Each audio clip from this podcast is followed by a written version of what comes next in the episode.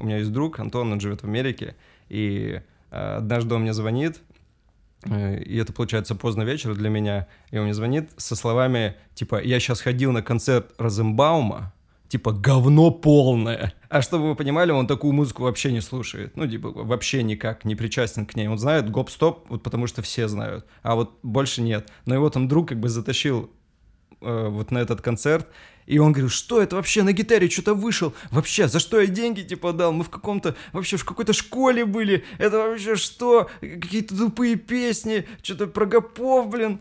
Я говорю, а что ты ждал, блин? Ну ты, вот ты уже не целевая аудитория изначально. Вот что ты ждал, что ты придешь, и он, Розенбаум, короче, поет гоп-стоп, а потом такой, ну, а сейчас кавер на Arctic, Monkeys, э, Arctic Monkeys. Да, пизду нахуй. Причем... Тут, короче, да, кавер на... И сейчас получше будет кавер на Crystal Castles. Не, там просто, знаешь, ты приходишь туда, и на разогреве местная группа это как раз Crystal Castles. Да, да, а потом да. Розенбаум выходит. И причем он также и говорит тут Arctic Monkeys. Ой, Arctic Mankus. Блин. Спасибо, Arctic Mankunks. А, кстати, мне интересно, вот знаете, когда какие-то зарубежные исполнители приезжают в Россию, они в конце там или в начале говорят «Спасибо!» и все «Вау!» А вот Александр Розенбаум, интересно, он говорит в конце «Thank you!» э, Дорогая, э, э, dear, dear Americans, thanks you. Все такие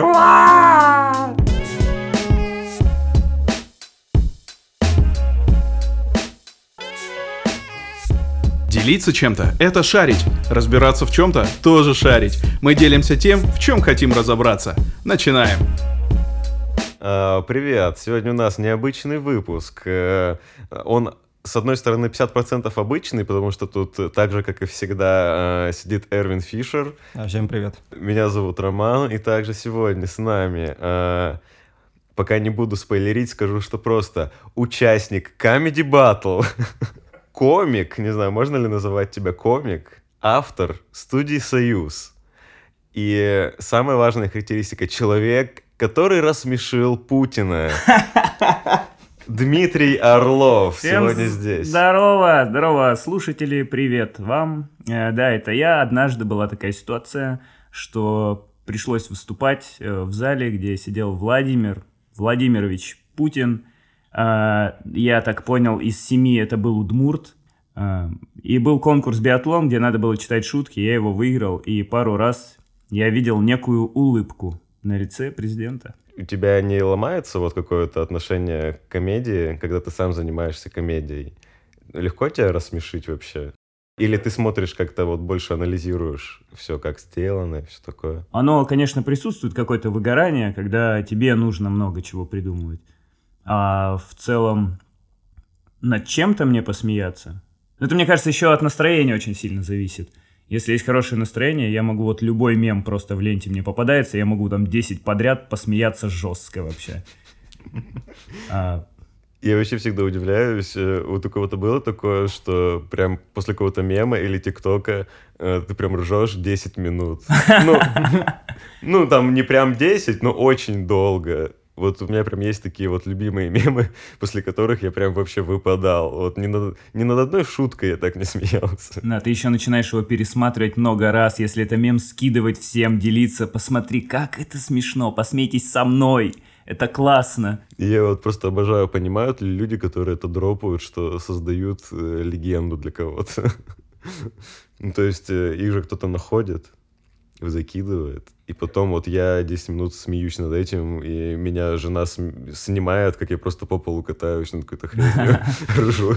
При этом смотрю одним глазом в телефон, продолжаю, а один глаз у меня все там уже в экстазе там вместе со всеми частями тела дрыгается и смеяться. Ну, я как минимум сделал один мем, э, который хорошо разошелся. У нас есть шоу «Плохие песни». Выходит на канале Slow Slow Зайдите, посмотрите, если интересно. А, и там есть некие перебивки между блоками, э, мемы. Там сначала идет э, какая-то песенная часть, а потом какой-то мем его добивает, либо наоборот. И там был мем, что Бузова поет песню, клип э, «Водица», и она в воде что-то там они танцуют. И потом следующий кадр, э, собака прыгает в луже. Вот. И этот мем, ну, я вот, меня он повеселил, я его сделал, мне показалось смешно, скинул, потом он стал программу, а потом я просто в ТикТоке мне он попадается, там, миллионы просмотров в Коуби, просто в Инстаграме его в каких-то группах постят, я такой, вау, прикольно. А что-то какой-то фидбэк с этого я, конечно, не получил. Надо, короче, монетизировать мемы. NFT мемы NFT. Я вот в последнее время перестал потреблять вот этот контент, типа мемный. Я пере, пере, ну, не смотрю вот всякие там видосики. И я реально вот сейчас ржу только на тем, когда либо мы с кем-то встречаемся, то есть с друзьями, и когда какой-то вот э, прикол рождается во время ну, тусовки. А то есть я уже давно перестал, э, скажем, искать, как-то выискивать мемы, потому что они все прилетают только от друзей. Я такой, удобная позиция в целом. Знаете, вы как бы являетесь теми людьми, которые для меня делают подборку. Подборку вот этих прикольчиков, да, да. Система рекомендаций. Так что да, спасибо вам большое за это. Я не трачу свое время на ТикТок и ленту. Ну, тебе это предстоит, тебе это предстоит. Почему? Ты же, ну, ты молодой отец.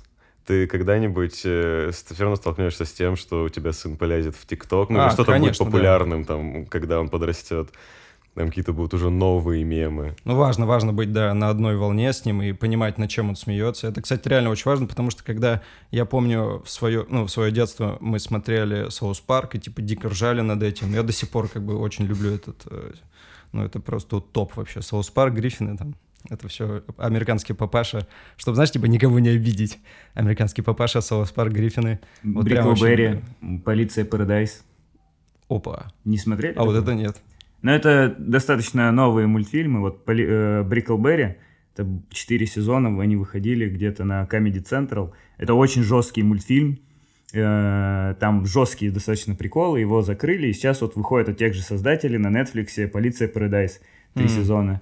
Ну, он там жесткие приколы. Грубо говоря, там есть э, чувак, пранкер, и он троллит всегда одного человека одного там начальника какого-то. И там смешной был скетч, сидит чувак, э, и у него биштекс какой-то на столе. И все, он садится его есть, появляется тот чувак, и тот на него смотрит. Ну что, это какой-то твой пранк? Да, на самом деле это биштекс из моей жопы. Он поворачивается, у него просто кровавая жопа с костями, просто отрезанная. Что? Ну, чувак, который просто отдается своему делу. Да, да, да, да, да. И там, ну, всегда такие смешные пранки. Ну, это типа одна только линия персонажа, а там многие персонажи смешные. Правда, жестко достаточно, но смешно. Когда в детстве я вот смотрел «Соус Парк», и однажды, ну, попался на тот момент, когда отец был рядом, и он такой, ну, тоже остановился, решил посмотреть. И он, ну, скажем, типа, немного не понял, и он потом ко мне подошел и говорит, слушай, а что это вообще, что это такое? Ну, это же как-то странно вообще. Я говорю, ну, это прикольно, весело там. Я говорю, это же ирония, класс. Он такой, ну, не знаю. И э, единственное, что он сделал, и это, кстати, вот реально благодарность, он говорит, ну, смотри, есть еще как бы хороший юмор там какой-то другой, который тоже в целом нужно иногда потреблять. И он там говорит, вот, там, Жванецкий и так далее. И вот я вот тогда понял, что, ну, прикольно, что и тут можно поражать там над Эрик Картманом или над тем, как Бона стал говном. Вот. И, ну, и в целом он был. Вот. Либо реально посмотреть, что такое более высокое, благодаря отцу. Но в теме быть обязательно нужно. Я считаю так. Блин, круто. У меня отец... Мы вместе с ним Соус Парк смотрели. О, вот это прикольно. Это вообще был кайф. Да, находили новые серии, вот, на диски принес. А у вас какая разница в возрасте? А, так, так, так, так. Ну, ему сейчас 53, ну, 23-24 года. Забавно. Что, достаточно такой продвинутый батя, да? Ну, у меня молодые, да, он сейчас Сейчас он в танке играет, да, вообще он на форуме Сталкера, там супер какое-то у него звание. Кстати, ну, мы мордвины, жесткие вообще, стопроцентные. И у него ник на форуме Сталкера Мор и цифра 2. А, кстати, в, в тему продвинутости, продвинутости моего Мордви, отца... В тему мордвинности. Мордвинутости моего отца а, просто хочу сказать, что он пришел из армии, когда, ну, я этот момент не застал, но он был без татух, а потом там кучу себе набил. И у него есть моя любимая татуха. Я в детстве над ней смеялся, сейчас мне она очень нравится. У него на одной ступне написано «А вы куда?», а на другой ступне «А мы в кабак».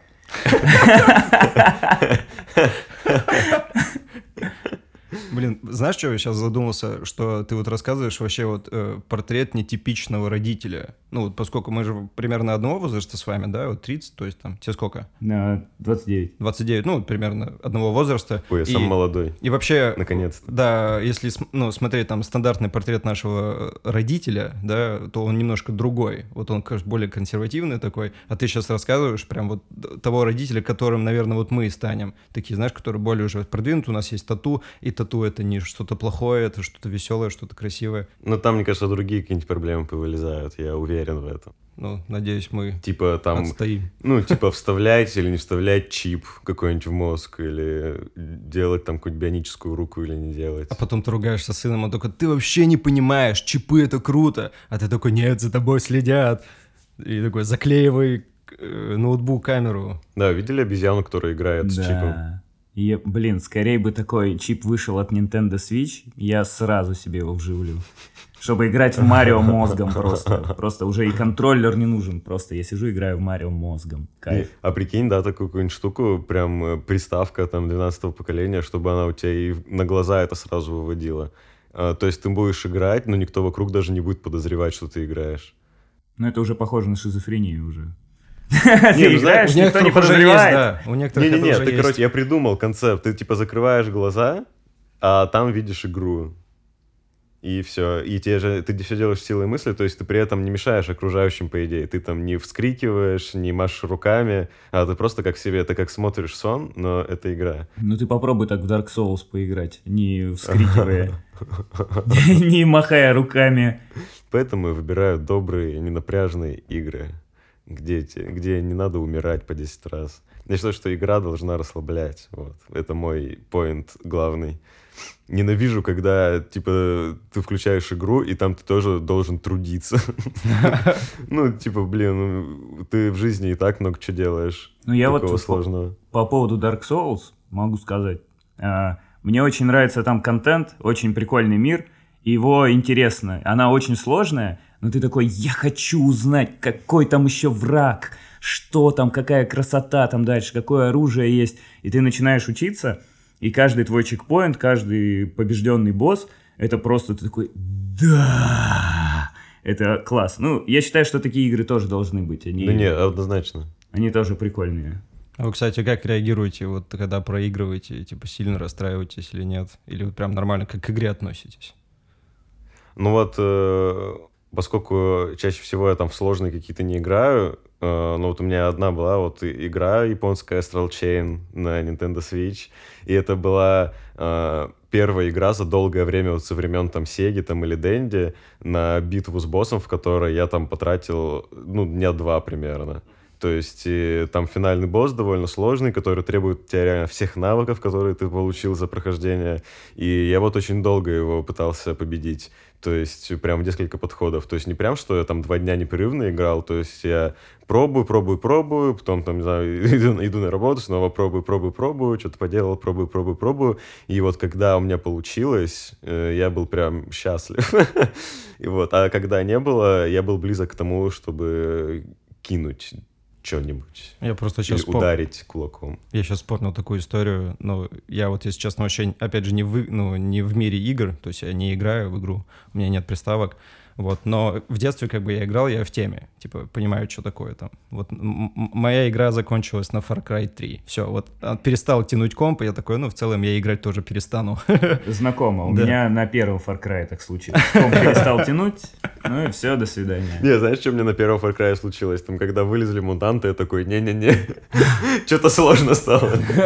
И все, мне первый Far Cry отключился на середине. Так вот, я когда играл, э, Quake был популярный, типа вот мы типа накидывали мы на деньги, короче, в общежитии играли, и все, я там как бы играл, я там вообще всех гасил, у меня там вот эти монстр-киллы, блин, там я вообще прям топчик, мы, я прям был на, на пике своего успеха, и в какой-то момент я просто начинаю жестко проигрывать, меня начинает лупить, и все, и я падаю, падаю, и в итоге, ну, я проигрываю, и я так разозлился, вот серьезно, я даже сам от себя офигел, я со всей дури с кулака ударил в монитор. Типа, помните вот этот мем, когда Да. пацан злится, это я? На самом деле. Ну, я реально ударил в монитор, а монитор еще был такой пузатый, вот этот А. старый. И слава богу, мне это спасло, потому что, ну, пострадала только моя рука, а монитору было вообще нормально все. И я в тот момент как раз реально задумался, потому что такой, не, ну, что-то я слишком как-то впечатлительный, ну, вот, э, к играм и вообще как-то... В итоге, да, потихоньку-потихоньку все пошло мне на спад. Ну, я вот в детстве психовал от игр. Я мог кинуть джойстик, сломать его и, так, и потом копить с обеда в деньги, чтобы купить новый джойстик. Чтобы кинуть. Такая, знаешь, релаксация, рехаб. А сейчас максимально, что я там где-то что-то не прошел, я такой, блять, и заново. Либо вырубаю просто.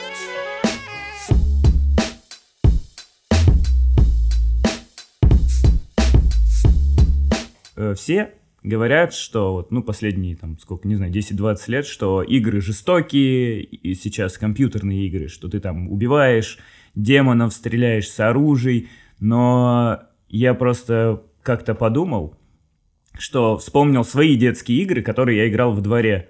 И в основном всегда играли, играем в мяч, значит, кто-то проигрывает, ему все распинывают жопу с, мяч- с мячом просто.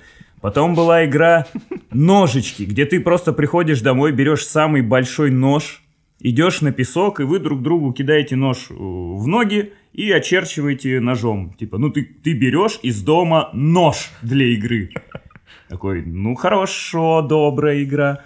А самая жестокая игра, у меня даже связана с этим история. Мы играли в игру «Пароль». У вас была такая? Мгм. Короче, я не знаю, мне кажется, эту игру придумали КГБшники для детей. А, Ну, типа, все дети делятся на две команды. Одна команда придумывает себе пароль и убегает. Просто в рассыпную, хоть куда, на там заранее оговоренной территории. Вторая команда должна ловить этих людей и допытывать у них этот пароль. После того, как они узнают настоящий пароль, а, то вы победили. Вот, они могут обманывать, там, говорить по одной букве, там, еще что-то, какие-то разные тактики, а те могут пытать, бить, рвать одежду, не знаю, мучить, э, говорить гадости, все что угодно, главное достать пароль. И я вот помню, мы играли в этот пароль, а, но мы играли на стройках, мы исключительно на стройках гуляли, потому что не было спортплощадок. И я помню, как мы играли, я вот был тот, кто допытывает в этой команде. И что-то я был так зол, и мы поймали какую-то девочку, она долго не говорила пароль, и что-то мы ее там уже и какой-то вичкой что-то ее ударили. И в моменте что-то разозлился, как-то ее дернул и вообще порвал ей лифчик через одежду вот так. Вот, и она сказала, все, идите вы нахрен, пароль такой. Все, она сказала, и они всей командой сказали, все, ему конец. Сейчас, типа, мы, Гали, мы ловим его и просто уничтожаем. Вот, и я так испугался. Я убежал далеко за территорию, где вот мы были, где мы играли. За территорию города. Вообще, ну, блин, почти. Я убежал далеко, нашел какие-то бетонные плиты, которые очень косо стояли. Вырыл там яму, чтобы туда залезть. Я залез под эту плиту и чуть-чуть закопал себя. И я лежал там, не знаю, часа 3-4, а потом уже все, уже вечер, и я встал и просто пошел домой. Но я очень боялся все эти три часа, и я понял, что нет, жестокость э, — это плохо, я не хочу этим заниматься. Это отвратительно. Ты бы сейчас как фильм рассказал. Сценарий фильма. А на следующий день я пришел, думал, блин, ну сейчас что-то какой-то будет разговор, или, не знаю, побьют меня, не знаю.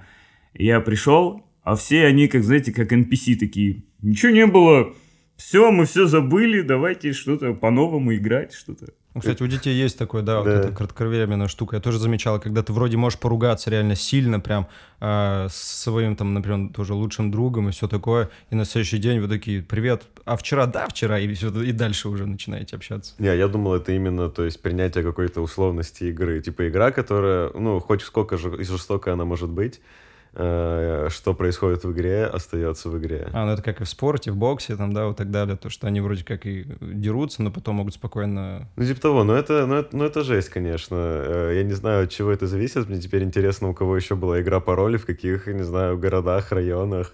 Вот э, какие самые жесткие тогда были вот в учелах игры? В учулах, Да.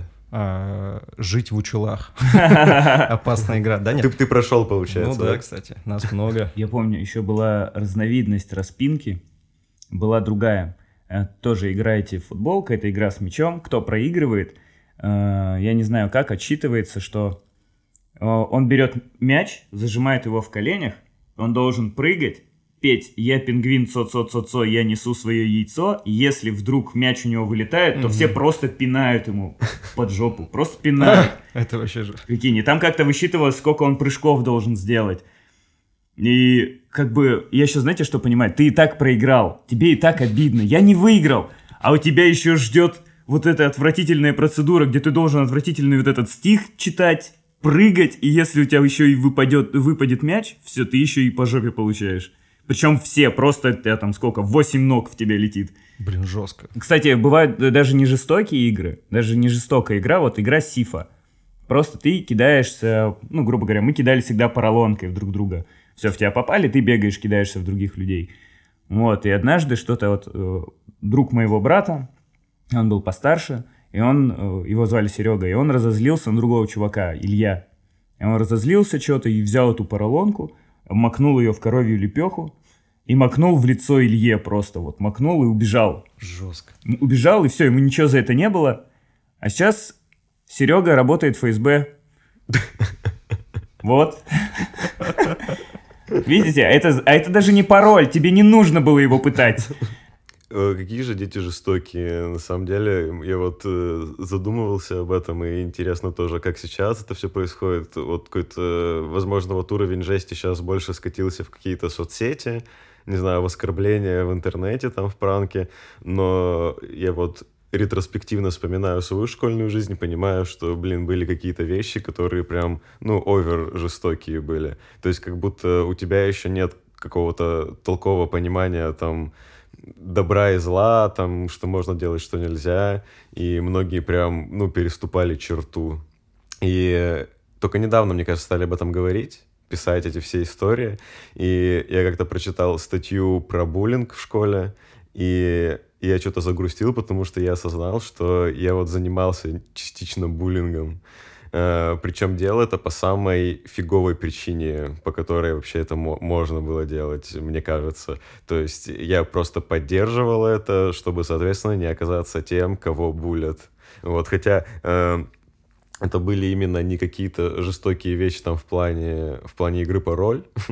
это вот были скорее унизительные какие-то истории. То есть э, макнуть э, всегда, всегда, кстати, вот эпицентр этих всех историй это урок физкультуры почему-то.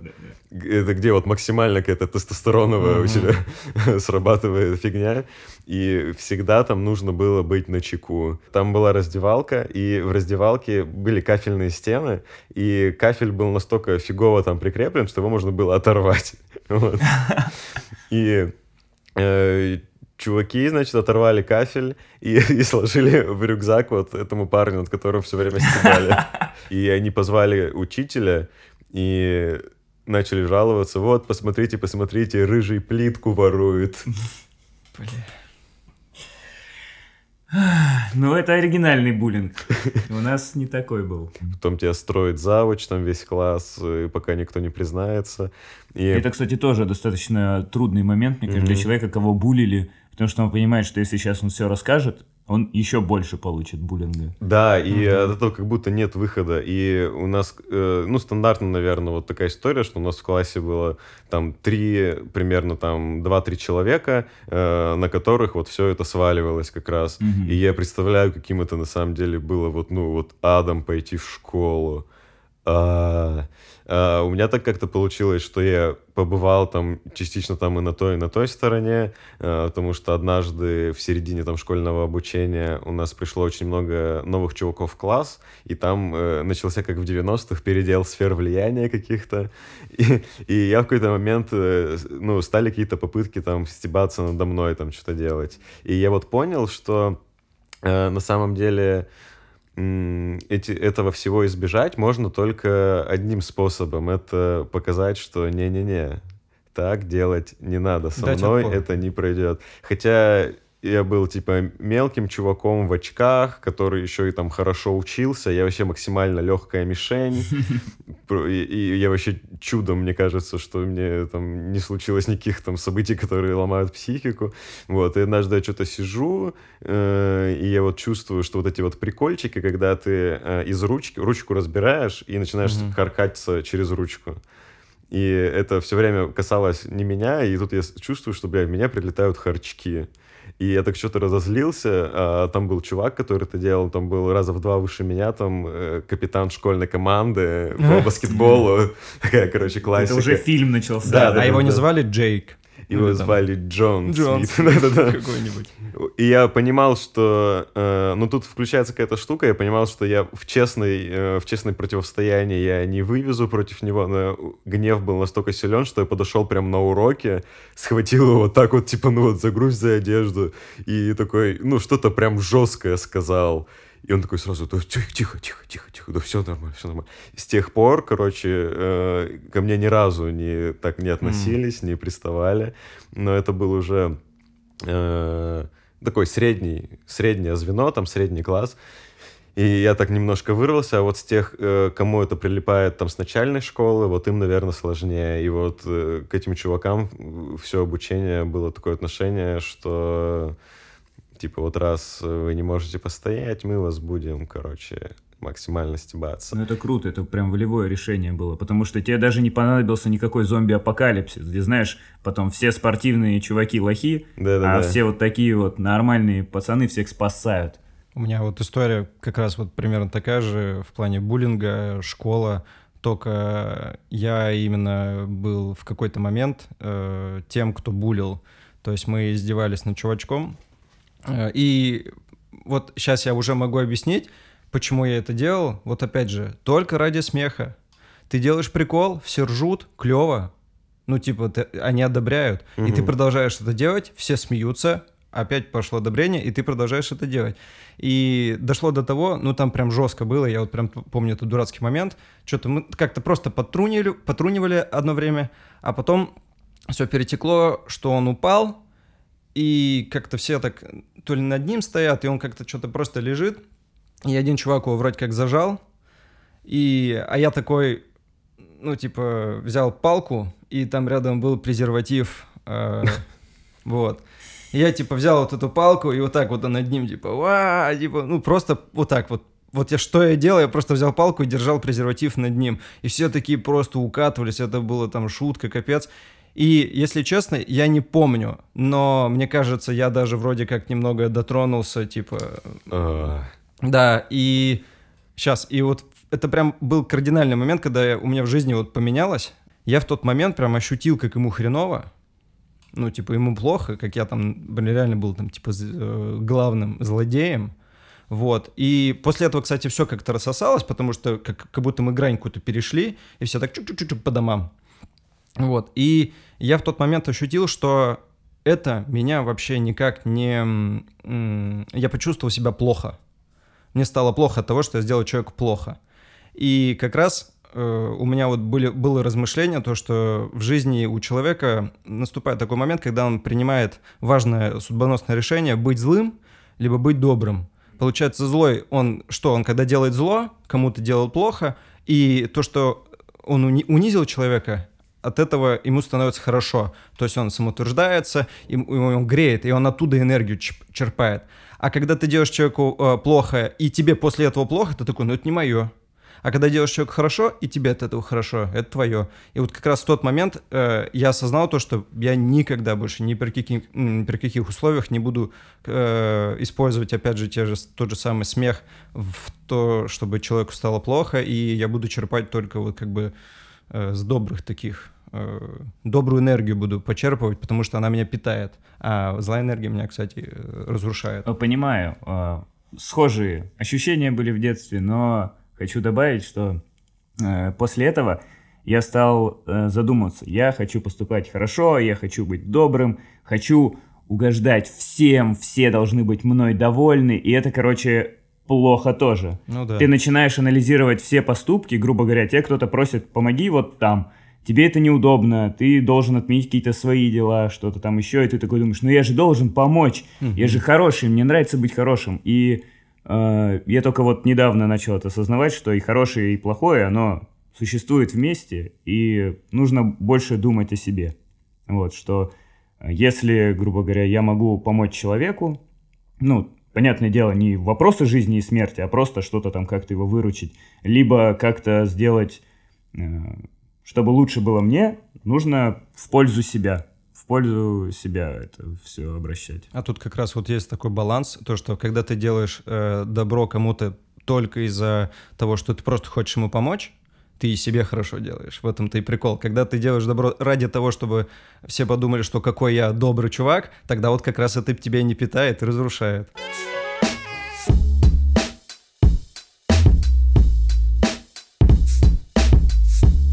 А, короче, я а, булил, но не так, чтобы прям там какие-то драки, какие-то, чтобы вещи были. Я старался, типа, просто как-то прикалываться. Причем я не мог прикалываться, что кто-то бедный, потому что я был одним из самых бедных вообще в классе. Я сам за это получал. Но я был типа маленький и хотя бы там не полный.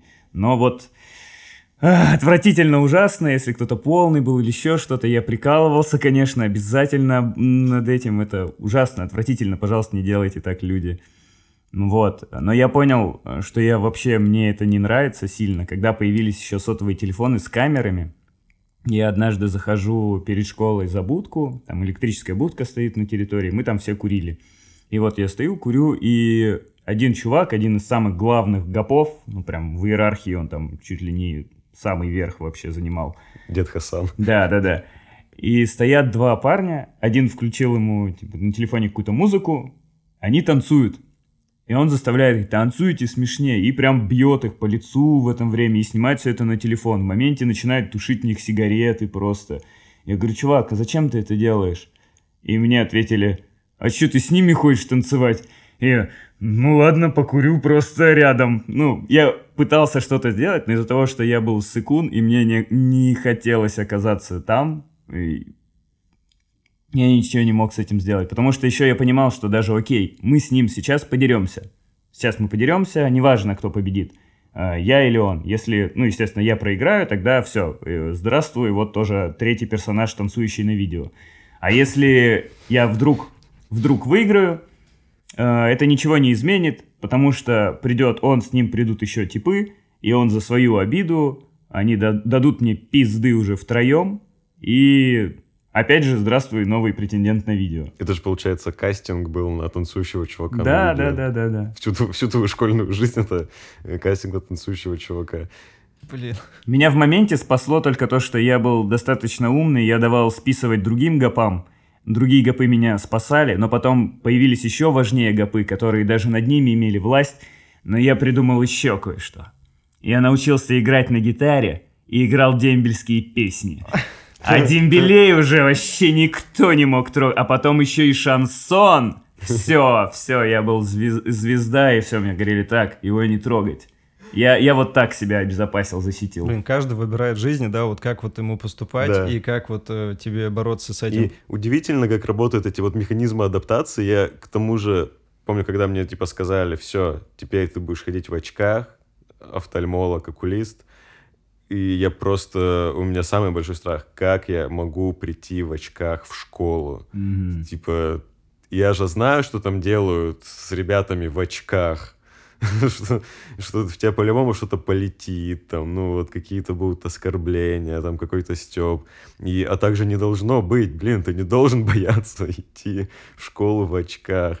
Э, но меня тоже каким-то чудом э, я от этого увернулся, потому что я тоже... э, я мог дать там списать кому-то, мог там что-то подсказать. Э, в какой-то момент это э, переросло то, что э, я, видимо, начал кого-то ну, поддерживать разговор, и со мной всегда как будто хотели общаться, что что-то я там прикольно рассказываю. И это меня тоже как-то уводило, и поэтому надо мной вот перестали стебаться, ничего там, никакие стрелки там на меня не звали, окурки не тушили, э, потому что со мной было прикольно пообщаться. И, и вот с тех пор, короче, я начал при всяких гоп-стопах, э, я начал болтать с гопниками. Ну, просто с... они же все время спрашивают, с какого района, там, типа, чем занимаешься. Я начал тоже задавать им, короче, какие-то вопросы, и так часто срабатывало, что мы просто уходили в какой-то разговор, и меня отпускали. И сила слова, она тоже как будто есть. И я тогда понял, что можно как будто решать все не обязательно физической силой. Mm-hmm. А, как-то, не знаю, находить подход там к человеку, даже там, если он тебе там хочет что-то сделать плохое. У нас был человек в, в школе, в моем классе, и он вообще ни с кем не общался. Он был вот этот тип, который звонок звенит, а ты только выходишь из кабинета, видишь, он уже по улице бежит уже домой. Вот такой чувак. Он реально ни с кем не общался. Ты пытался с ним говорить, он... Даже не понимал, что он как Гуфи говорит вообще. А какой урок он вел? Вот, э, ну, он не общался ни с кем, и поэтому ему вообще сложнее всего было, потому что он, ну, даже ничего никогда тебе не отвечал. Я помню один раз мы просто стояли э, в, в школе, знаешь, как вот этот кабинет открывается, и все вот так потоком туда да, стараются да. идти. А, и у нас один из чуваков, хулиганов, он начинал, у него над головой что-то чиркал зажигалкой.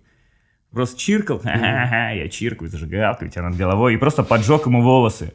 И секунды три он этого не замечал. Там как бы люди рядом разошлись, а у него просто горит голова, и он идет в кабинет. Вот, и что сделал вот этот парень, который поджег? Он взял свой рюкзак, три раза ему по голове ударил и просто убежал. Что вообще? Ну, по сути, типа спас его. Ну да, он решил... сам исправить ошибку. Что-то что я переборщил. Еще немножко изобью его и убегу хочу сказать то, что у меня жена педагогом работает, и она работает педагогом в необычной школе, а в школе Монтессори. Ну, если в курсе, это как бы альтернативная, скажем, способ обучения детей. Ну, то есть mm-hmm. это дру- другая, нетрадиционная, то есть... Э, Там, где волосы не поджигают. Да. О, классная Стараются, школа. Да, все туда. А, и вот я тоже спрашивал, ну, интересно, потому что она рассказывает мне, что как у них там происходит. И у них, получается, вот есть первое звено, и у них там дети первый, второй, третий вместе учатся. Вот. И я спрашивал, почему? Она говорит, как раз э, ради того, чтобы избежать вот, э, ну, вот этого буллинга. Потому что когда ты, ну, например, когда ты только у тебя твоего же возраста, и кто-то будет, ну, сильнее, кто-то слабее, и всегда кто слабее, блин, будет получать, кто сильнее будет, ну, донимать mm-hmm. там слабого. А когда у тебя сильно, точнее, когда у тебя большой разброс по возрастам, как будто бы меньше вот этого буллинга, потому что те, кто старше уже, ну, они понимают то, что мы старше, и таких маленьких много.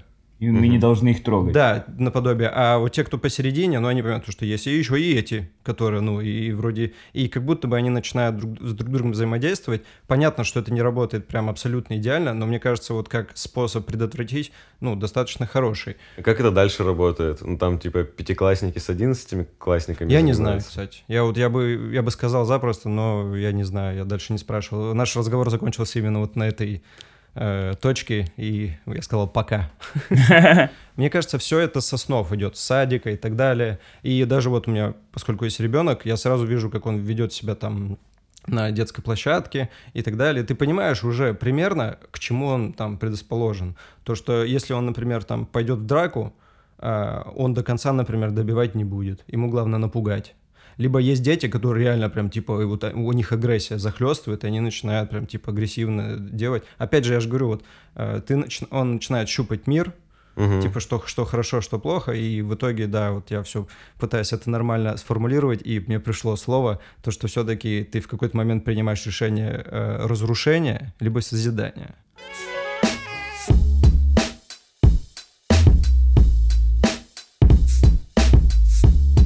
Короче, вот мы же говорим про жестокость, типа, самих детей, а я вот подумал еще в детстве, как будто бы в детстве у меня не только в плане жестокости, ну, человеческой, а в плане вообще какой-то жести происходило. То есть жестокость вообще в принципе не жестокость, а вот жесть.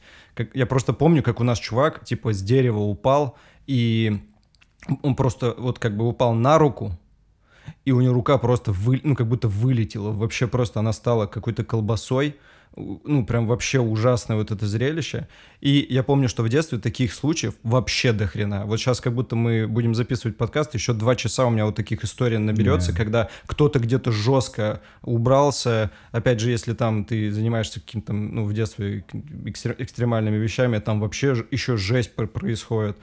Вот, блин, из одной жести, короче, мы одно время катались на скейтборде, и там у нас была такая рампа, и почему-то мы всегда как бы ругались на вот этих мамочек, которые с детьми приходили, ну потому что там дети просто играли на велосипедах, а там ребята катаются, и могло что-то прилететь. И там как раз вот прям так и произошло, то, что э, какой-то ребенок просто стоял вот на этой рампе, и у нас чувак в рампе как бы катался-катался, и в какой-то момент он упал, доска вылетела, и она вот полетела ровно-ровно, и ребенку прямо в, в этот, в бровь. Ау. И вот она, бух, растекла сильно. И вот я говорю, а сейчас я понимаю, что как будто в, в детстве я вот этого трэша видел намного больше, чем сейчас.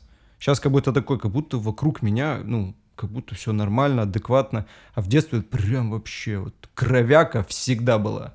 Мне прикольно, что ты вот это рассказываешь, у меня картина, как будто ну, ты там вырос э, в Детройте. Да, да, да. Ну, типа скейт, рампа. Ну, то есть а, у меня в детстве вообще ничего такого не было. Это да. училы. Ты что, я тебе больше скажу, скейтборд, брейкданс, все вообще, все в училах. Итак, Новосинеглазово. Стройки, значит. Я на стройке у нас тоже Закрытая ДК, рынок.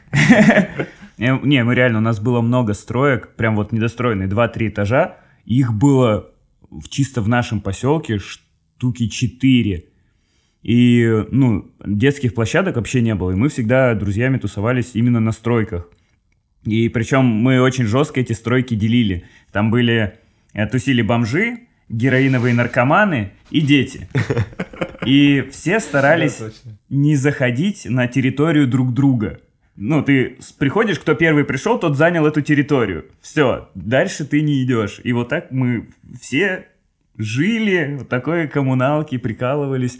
И на стройках всегда постоянно ты приходишь, там три этажа, естественно, самый крутой третий, потому что там крыша, по ней можно бегать, и там вот эти мусоропроводы, вот эти вот круглые, где нет э, железки uh-huh, еще, uh-huh. есть только вот эти кольца, э, дыры. Я не знаю, почему, почему туда вообще ходили. Тебе не обязательно ходить к этим кольцам. Но постоянно, каждый раз кто-то туда падает, ты приходишь, и там просто человек валяется искореженный в, под, над, в подвале. В подвале просто зачем? Вот, ну, как ты туда упал?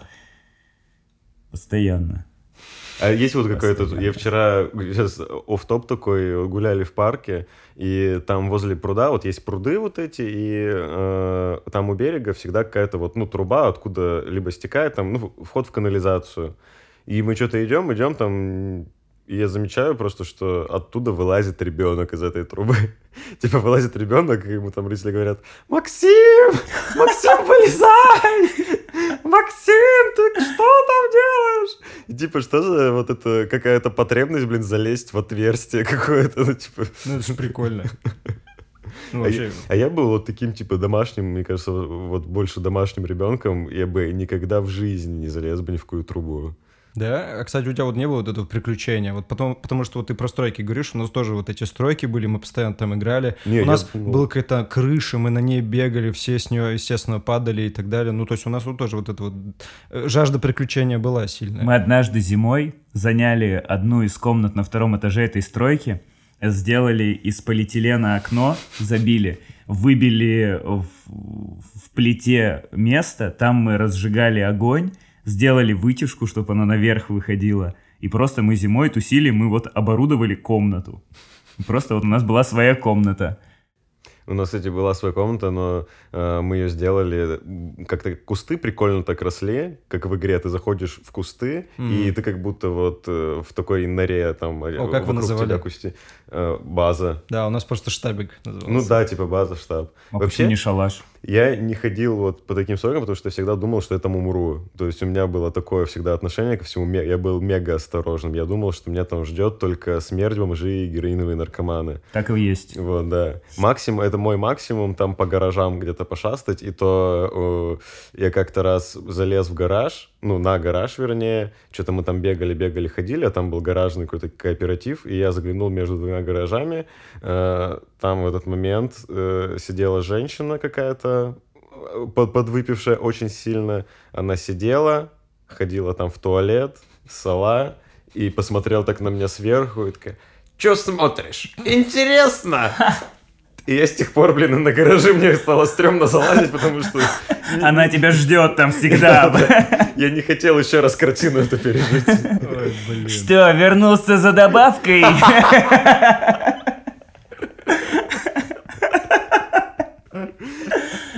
после этого всего мы выросли вроде нормальными людьми. Сейчас, сейчас пойдем на стройку. Мы записываемся сегодня, кстати, в штабике. А у меня вот по поводу вот, вот этого, когда ты говоришь, вот ты боялся, что ты умрешь, а я в какой-то момент вообще не боялся, я думал, что Да. я бессмертный. У меня реально вот это ощущение было. Сейчас расскажу, вот, типа у нас была крыша такая, ну, скажем, размером с один этаж. Это такой какой-то, как подсобка, там типа вот велики хранили, еще кто-то. Ну, такой вот просто бокс э, высотой с один этаж. И вот, и мы там бегали, прикольно залазить на нее, слезать там и так далее, и в итоге там можно вообще куча вариаций придумать в плане игр, там сифу играть, либо еще догонялки просто. Вот, и в итоге мы в какой-то момент играли, и там самый кайф, когда, например, ты на крыше, и у тебя получилось круто спуститься вниз, а кто галил, то есть кто водил, у нас голя назывались.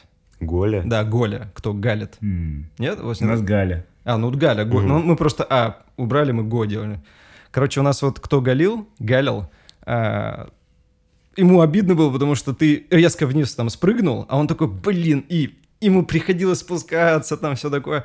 И там был супер крутой момент, когда там была вот крыша, и напротив этой крыши было дерево, и вот прям ветка э, перпе- перпендикулярно стояла. То есть, если ты, короче, бежишь по крыше, ну, за тобой бежит Голя, если у тебя реально вот отсутствует чувство страха, ты просто прыгаешь на эту ветку, хватаешь ее, типа, обнимаешь эту ветку и держишься, и все, и ты вообще прям в дамках, типа, а он такой, блин, капец, а он не сможет уже и прыгнуть и так далее, и ты такой крутой. И вот э, я уже как бы повзрослел, скажем, ну, мне стало где-то, наверное, 18-20 лет, вот такой возраст, и я как раз шел и вот э, прогуливался, видел эту крышу, думаю, блин, прикольно, надо залезть попробовать, ну, типа, вспомнить вот это все. Я залез, короче, на эту крышу, блин, с трудом. Вообще с трудом, хотя я стал сильнее физически. Но в детстве просто вообще мы залетали туда, вот как, не знаю, там, как э, Ямакаси. Вот. И, короче, я с трудом залез, я подошел к краю вот э, тому, когда мы прыгали, я офигел, насколько это далеко. То есть там надо прям реально разбежаться сильно, прям прыгнуть и со всей дури схватить ветку. И я понял то, что я не смогу сейчас это сделать, потому что во мне страх. А тогда страха вообще не было. Вот я поэтому, когда у меня есть ребенок, ему 5, и вот я когда задумаюсь о том, как вот он будет в детстве проводить время, блин, вот я вот Ну прям лучше не- поиграй в компьютерные игры жестокие да, дома. Я бы Да. честно, я бы так боюсь, что вот он столкнется, потому что бывали же моменты, когда вот прям реально на твоих, на твоем кто-то очень сильного э, улетал, и он там травма на всю жизнь у кого-то была, там ну, ногу сильно ломал, например, либо еще что-то. Вот не хотелось бы, чтобы, конечно, он э, попался в такую вот э, засаду. Ну вот история и зациклилась. По сути, сейчас то же самое все можно... Ты можешь поскакать в Uncharted, и тебе не надо там разбегаться и висеть на ветке, чтобы куда-то прыгнуть. То есть это дает э, выход э, тем эмоциям, на самом деле, возможно. И сейчас, наверное, скорее всего, безопаснее. Детство безопаснее как будто стало. но все равно как будто бы вот э, там же видишь сколько много было плохого, но столько много и хорошего было. Вот я же говорю, вот это как поймать вот этот баланс, чтобы вроде и ты не смотри на кровь, чтобы крови не было, но с другой стороны и прикольно вот эти приключения, когда ты там из ничего делаешь, придумаешь супер гигантскую игру, и вы всем двором играете только благодаря тому, потому что у тебя как-то развито воображение, и ты с помощью этого воображения просто из ничего делаешь что-то. Ты, получается, не пользуешься играми, потому что ты кто-то придумал, а ты сам являешься создателем этой игрой, и в нее еще интереснее играть. Мы сегодня не были осторожными. Мы сегодня впервые, впервые пригласили гостя. Всем спасибо! Слушайте подкаст «Шарить» на всех платформах и подписывайтесь на инстаграм «Шарить подкаст». Понравились истории? Тогда шарьте этот выпуск своим друзьям.